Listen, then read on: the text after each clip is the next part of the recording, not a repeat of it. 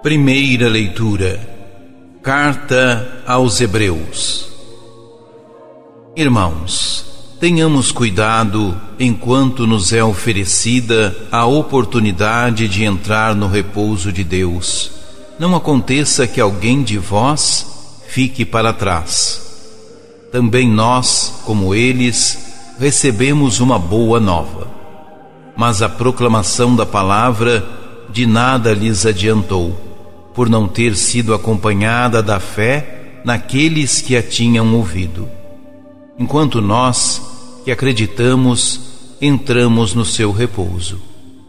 É assim como ele falou: Por isso jurei na minha ira, jamais entrarão no meu repouso.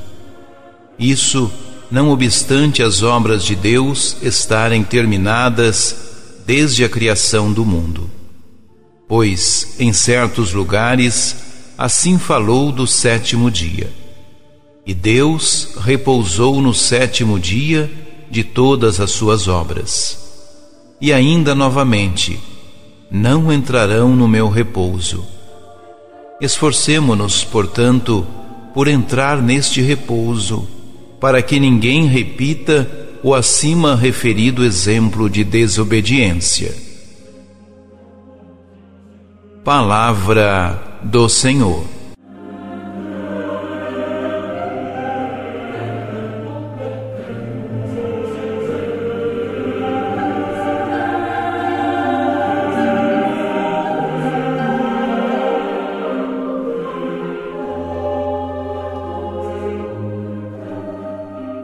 O nosso texto continua a tratar o tema da fidelidade.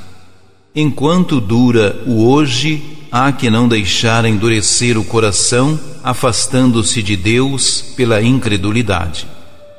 Este afastamento era uma tentação permanente, não só para os cristãos que tinham vindo do judaísmo, mas para todos os que tinham recebido a revelação final e a luz em Cristo e através de Cristo. Voltar à incredulidade equivalia a quebrar relações com Deus, a pecar contra a luz, a recusar percorrer o único caminho que pode levar à luz e à vida, ao repouso de Deus. A promessa feita a Israel continua válida para os crentes em Cristo, mas a boa nova anunciada por Deus deve ser acolhida na fé. Este acolhimento é uma opção dinâmica que exige compromisso perseverante a nível pessoal, uma vez que a fé na palavra é sempre inovada e traduzida na vivência pessoal, mas também a nível eclesial, porque é na comunidade dos crentes que a palavra é transmitida.